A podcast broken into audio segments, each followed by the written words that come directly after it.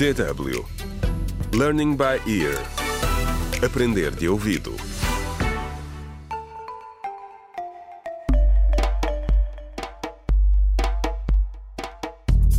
Olá, bem-vindos ao 17º episódio da radionovela Contra o Crime Decisões Difíceis, escrita por Pinado Adama Waba. Sandro e Karina descobriram que Sara sabia do desvio do dinheiro na cidade. Karina quer ir à polícia contar tudo, mas Sandro acha que a polícia não vai acreditar neles. Entretanto, no centro comunitário, a doutora Bruna e a enfermeira Beatriz falam sobre os próximos passos na luta contra o alastramento da cólera. Contra o crime. Obrigado por ter vindo até aqui ao centro, enfermeira Beatriz. De nada, doutora Bruna. O centro fica perto do hospital. Eu espero que este surto não se espalhe muito depressa. Temos de nos preparar primeiro.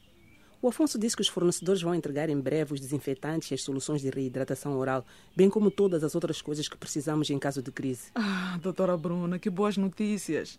Espero que não seja como no ano passado ou mesmo no ano anterior. E se isso acontecer, estaremos prontos. Hum, estou mais preocupada com a vacinação. Por quê? Veio muita gente, doutora. Para nós que fomos às casas das pessoas, não foi bem assim. Apeteceu-me mesmo voltar atrás e juntar-me a vocês no hospital. Só faltou as pessoas atirarem-nos pedras. Há pessoas que acreditam que a vacinação é uma forma de as tornar estéreis. E pensávamos que depois de tantas mortes nos últimos anos, as pessoas iam aproveitar a oportunidade para serem vacinadas. Aparentemente não funciona assim. Ouvimos tantas histórias inacreditáveis. É por isso que eu quero fazer outro workshop, para que tudo fique claro. Bom dia. Olá, Sr. Enzo, bom dia. Não estávamos à sua espera. Não é todos os dias que recebemos a visita de um político, hein? ainda por cima o líder do partido da oposição. Desculpa não ter marcado nenhuma reunião. Pensei que poderia passar por aqui para falar com o Afonso. Ele não está, mas vou dizer-lhe que passou por cá. Ok, mas acho que é um assunto que também posso discutir consigo. Não sou de rodeios, como sabe. hum, está bem. Só quero informar que a partir desta semana vamos começar a fazer manifestações em frente ao centro comunitário, para que as pessoas saibam o que realmente está a acontecer. O que quer dizer com isso? Por favor, não se faça de parva comigo. Acha que nós não sabemos que o centro é um meio para o governo desviar fundos destinados à época das chuvas? O quê? Não pode ser. Se não, então diz-me lá. Onde estão os esgotos? Onde está o saneamento e as drenagens? Onde estão os tubos e os furos? Diga ao Afonso que vamos acampar aqui em frente ao centro para fazer chegar a mensagem a toda a comunidade. Mas isso não é justo. Vão impedir-nos de fazer o nosso trabalho. Justo.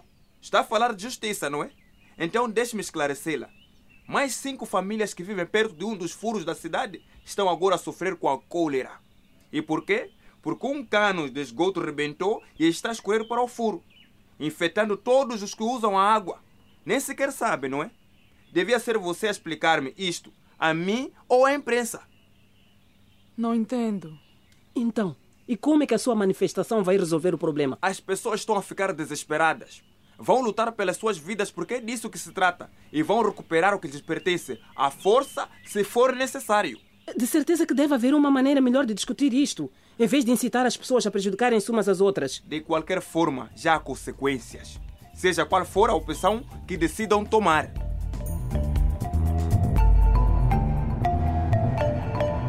Contra o crime.